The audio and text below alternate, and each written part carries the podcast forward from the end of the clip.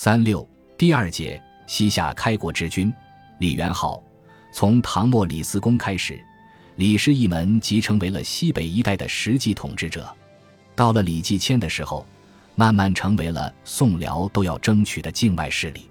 直到李德明时候，更开始有了建邦立业的意识。天圣九年，李德明死，长子李元昊继位，西夏迎来崭新一页。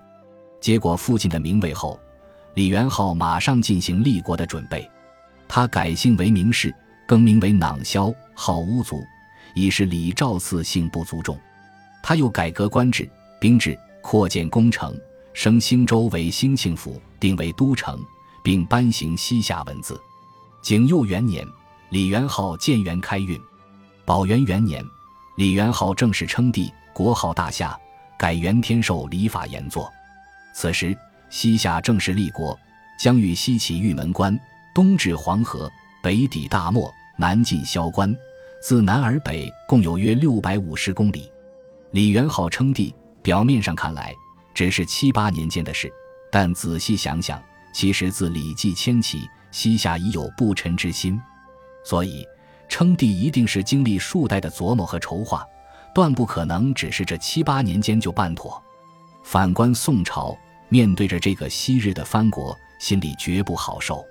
第一，情感上放不下；第二，宋朝必须做点事以儆效尤。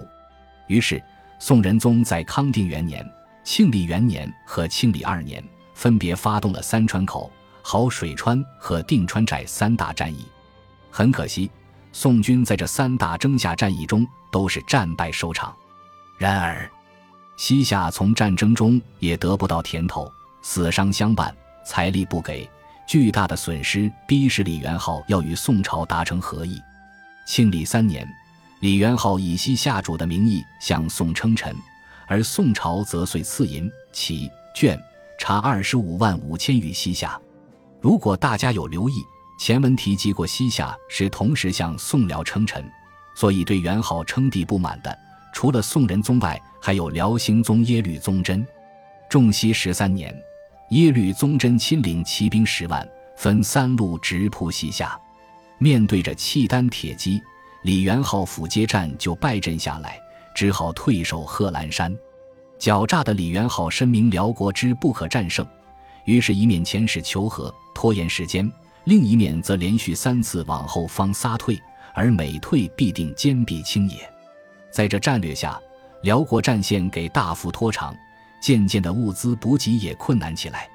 这时，李元昊去准时机，纵兵劫掠，大败辽军于德胜寺南壁，致使耶律宗真只能随着数骑遁逃。李元昊深明辽国之强大，目前纵然是小胜，但很快会缓过气来。所以他果断的遣使求和，以免泥足深陷。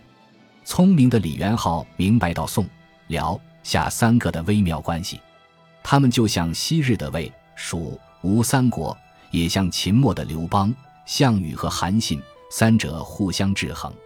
最弱的西夏当然是攻讦的目标，但是它却不是一颗软柿子，可以随便揉捏。无论是宋朝还是辽国。要吃下西夏，都必须大费周章。而宋辽虽然都是强国，但谁都没有灭掉对方的绝对把握。在攻略西夏时，谁都要留一手，以防对方偷袭。事实上，在宋夏三大战役进行时，辽国曾经趁火打劫，向城市敲诈宋朝。因此，最不想宋夏合议的肯定是辽国。倒过来说。